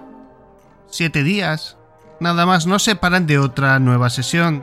De un par de horitas. Pues bueno, de estas pequeñas historias que como digo siempre, me gusta compartir con vosotros. Espero que haya sido de vuestro agrado, que hayáis disfrutado con la historia de Víctor. Y bueno, ¿qué decir de nuestros compañeros Antonio Ceniza, Luis Merino, Donato Fernández, Nieves Guijarro, Andoni Garrido y este humilde servidor David Castillo. Pues que hacemos lo que podemos para contaros y traeros historias.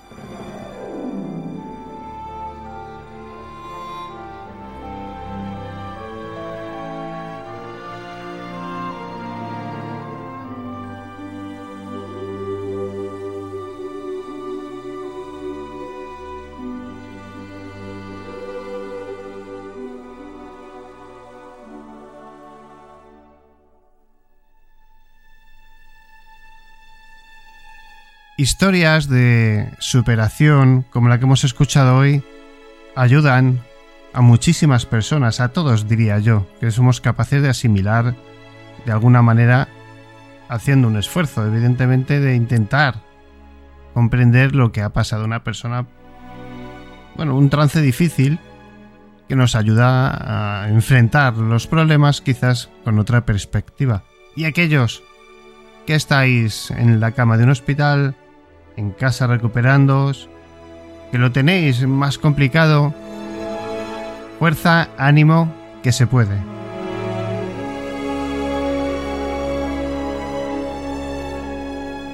Cada minuto, cada segundo que pasamos en esta tierra tiene que valer para algo.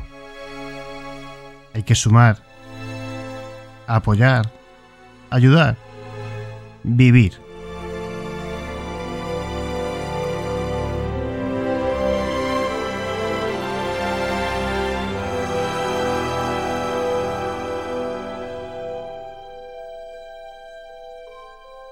Parece que no, pero es así. A veces una pequeña conversación, unas monedas sueltas, una simple indicación de cómo llegar a un lugar, pueden cambiar las cosas. Recordar que nunca estamos atentos a esas señales que día a día están ahí para nosotros. Tenemos mucho lío, los móviles, el trabajo, deudas, niños, compra, la casa, en fin.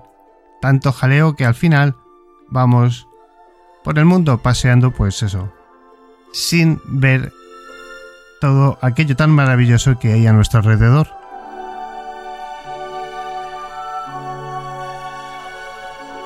Así es que, como digo siempre, disfrutar de lo que tenéis y con el tiempo y el trabajo y el esfuerzo, si vamos mejorando poco a poco, mejor. Pero que lo que tenemos sea lo mínimo para sobrevivir. Familia, amigos, trabajo, si hay suerte, porque hoy día, como están las cosas, a saber.